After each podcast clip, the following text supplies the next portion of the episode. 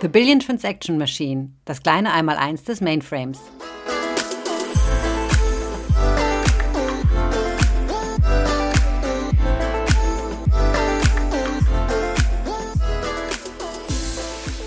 Herzlich willkommen zu einer neuen Folge unserer Podcast-Serie The Billion Transaction Machine, das kleine Mainframe einmal eins. Und wir sind angekommen in der Rubrik Betriebssysteme.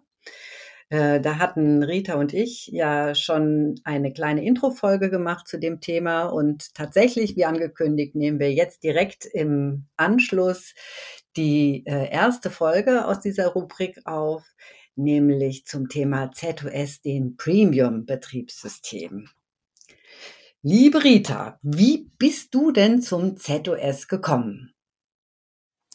Ja, hallo Katja, das ist wirklich schon einige Jahre her. Ich bin ähm, zwar 2001 zu IBM gekommen, aber tatsächlich kenne ich das ZOS oder die Vorläufersysteme, also das OS 390 oder MVS, also Multiple Virtual Machines, schon von der Kundensicht her. Und mhm. ja, darüber bin ich auch sehr froh.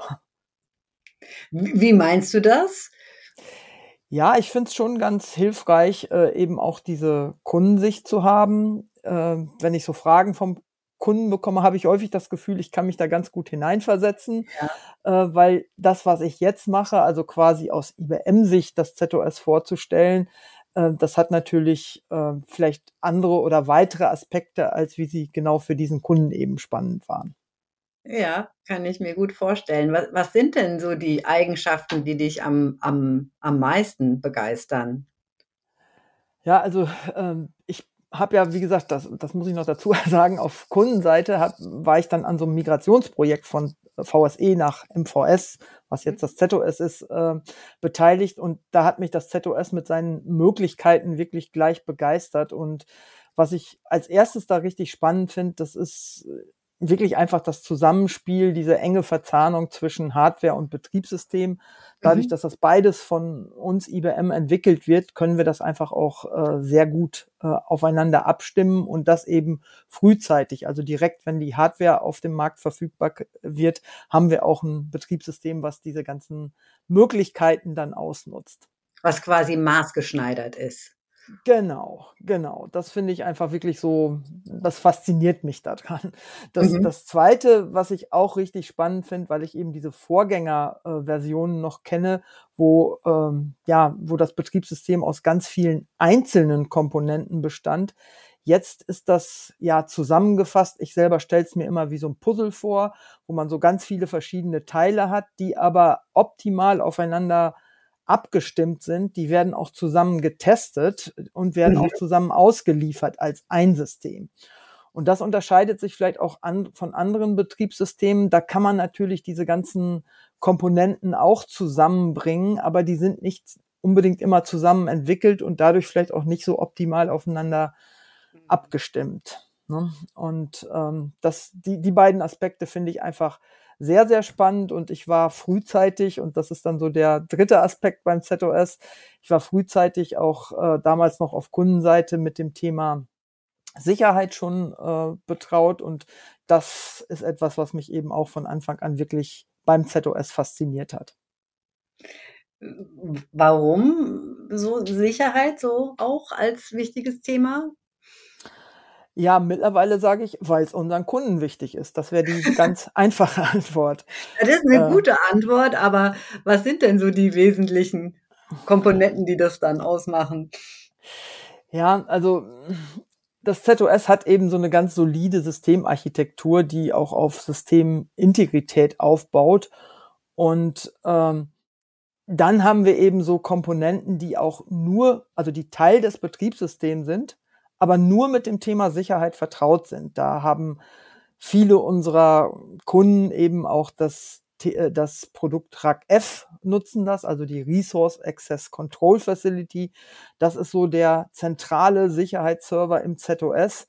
Und der sorgt dafür, dass so fundamentale Prinzipien wie least privilege, dass also jeder nur die Rechte bekommt, die er wirklich auch unbedingt braucht zum Ausführen seiner Tätigkeit, äh, dass die mhm. auch umgesetzt werden. Also das RAC-F sorgt für eine Aufgabenverteilung, dass es also Administration gibt, aber eben auch Kontrollmöglichkeiten. Und die sind in einer Hand. Also dieses Thema äh, Separation of Duties ist eben auch ähm, quasi hinterlegt.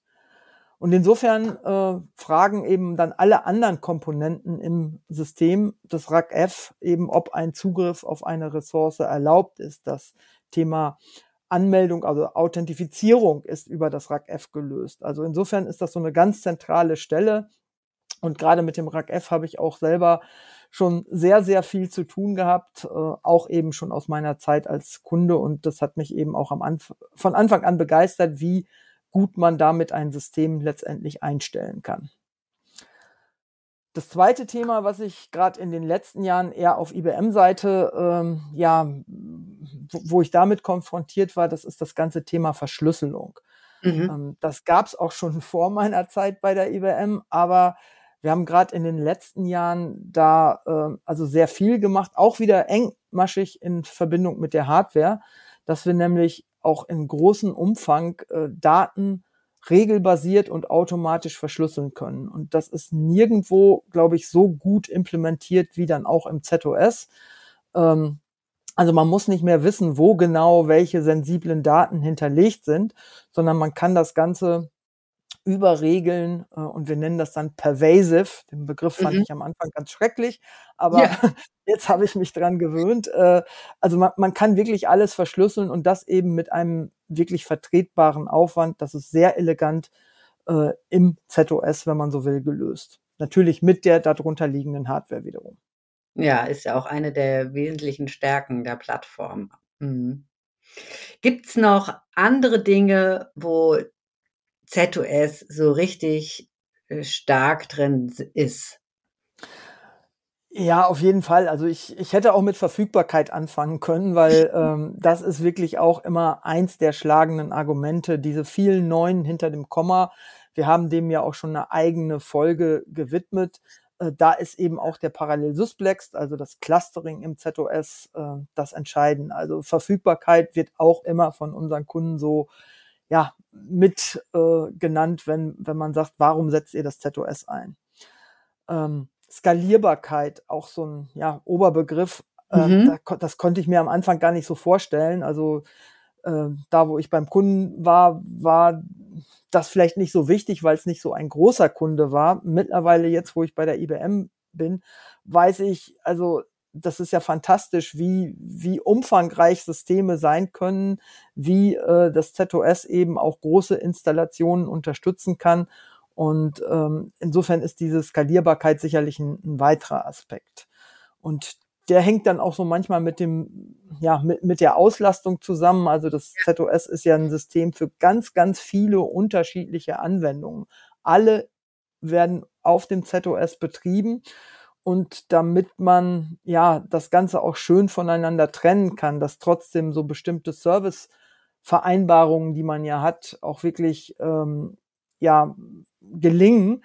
Dafür haben wir so einen Workload Manager im ZOS. So ähnlich wie RACF ist das so eine ganz zentrale Komponente, die mit allen anderen äh, Komponenten sehr gut zusammenarbeitet, ganz ausgeklügelte Möglichkeiten und somit ähm, kann quasi äh, können eben auch solche Servicevereinbarungen gehalten werden und eine äh, Maschine, ein System kann bis zu 100 Prozent ausgelastet werden. Also das sind so viele klassische Eigenschaften, aber es gibt natürlich auch viele neue interessante Themen beim ZOS. Aha. Welche sind denn so die jüngsten Entwicklungen? Ja, auch wenn es schon nicht mehr ganz jung ist, würde ich da trotzdem mal unsere, ähm, unser ZCX äh, nennen. Also ZCX steht für äh, Z Container Extension und ähm, ja, manchmal finde ich, der Name sagt es gar nicht so einfach, aber damit haben wir die Möglichkeit, so containerisierte Workload auch direkt im ZOS äh, zu betreiben. Also nicht, wie wir es auch in der Übersichts, ähm, ja, Serie mal erklärt haben, in einer separaten LPA, also ein Linux, sondern wir können jetzt unter dem ZOS direkt im ZOS äh, containerisierte Workload betreiben. Da gibt's auch zwei verschiedene Ausprägungen, also einmal so Docker-basierte Workload, aber auch äh, eine zweite Komponente ebenso Ähm, das nennt sich dann ZCX Foundation for Red Hat OpenShift. Und da sehen wir halt, äh, dass, dass die Möglichkeiten dann, auch was die Art der Anwendungen angeht, also immer größer werden und damit auch, denke ich, ja, sehr modern sind. Ja, das ist super spannend und wirklich sehr modern. Und ich finde auch so wichtig, dass ich das nochmal wiederholen möchte, damit sich das dem geneigten Zuhörer auch echt einprägt, weil ja immer so dieses Mythos umgeht, der Mainframe ist irgendwie äh, äh eingestaubt und alt und so weiter. Also wir können Container direkt unter ZOS, äh, ja, ich habe es richtig gesagt. Und uns ist das so wichtig, dass wir dem auch, Mensch, ich werde richtig, mir wird richtig warm, dass wir dem eine eigene Folge auch noch widmen werden. So, eine, ja, genau. Das sollten wir auf jeden Fall machen. Das lohnt sich und ähm, ich glaube, das wird auch die Zuhörer auf jeden Fall interessieren. Ja, und du sagst, was hat mich äh, ansonsten Entwicklungen, äh, was, was ist spannend? Also ich finde auch unser ZOSMF spannend, also ZOS Management Facility. Ähm, das ZOS, ich habe es gesagt, besteht aus so vielen Komponenten und die müssen teilweise alle konfiguriert werden, die müssen eingestellt werden und ähm, dazu braucht es sicherlich schon einiges an Wissen, was man hat. Und mhm. viele mhm. Kollegen, Kunden, die langjährig im Geschäft sind, haben dieses Wissen. Aber man merkt auch immer mehr, dass es natürlich schon noch weitere Möglichkeiten gibt, wenn man das Ganze doch in so eine grafische Oberfläche gießt. Für einige mhm. Sachen ist das einfach ja einfacher, als wenn man das, wie man das in der Vergangenheit macht, nur mit grüne Schrift auf schwarzen Hintergrund. Und dadurch ja. ergeben sich dann auch so Möglichkeiten, ich nenne nur das Stichwort Workflow, also wo man so ganze Abläufe hinterlegt. Mhm. Und das muss man eben einfach sagen, geht so einfach in der ja, klassischen äh, Umgebung, wie man sie vorher kannte, nicht. Und deswegen kriegt das ZOSMF auch einfach immer mehr Bedeutung und wird für immer mehr Dinge eingesetzt. Also auch für das ganze Thema Systeme automatisch zu starten. Cloud Provisioning als Stichwort, also Systeme äh, einfach so äh, nach Katalog zur Verfügung zu stellen. Also auch da gibt's Schnittstellen und manchmal wird gar nicht so erwähnt, dass wiederum das ZOS mit dem ZOSMF eine ganz entscheidende Rolle spielt.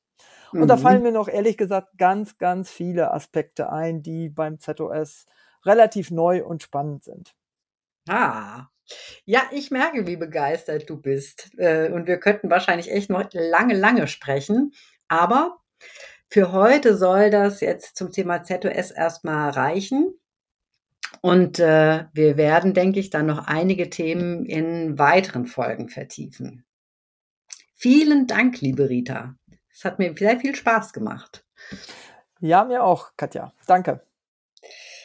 Und liebe Zuhörer, damit ähm, ist quasi so mal die erste Serie der Basisfolgen abgeschlossen. Also wir haben ja angefangen mit so ein bisschen Einführung und dann sind wir ein bisschen mehr in die Hardware eingegangen und jetzt haben wir mal eine Übersicht zu Betriebssystemen gemacht und auch jetzt hier zum ZOS Primen Betriebssystem.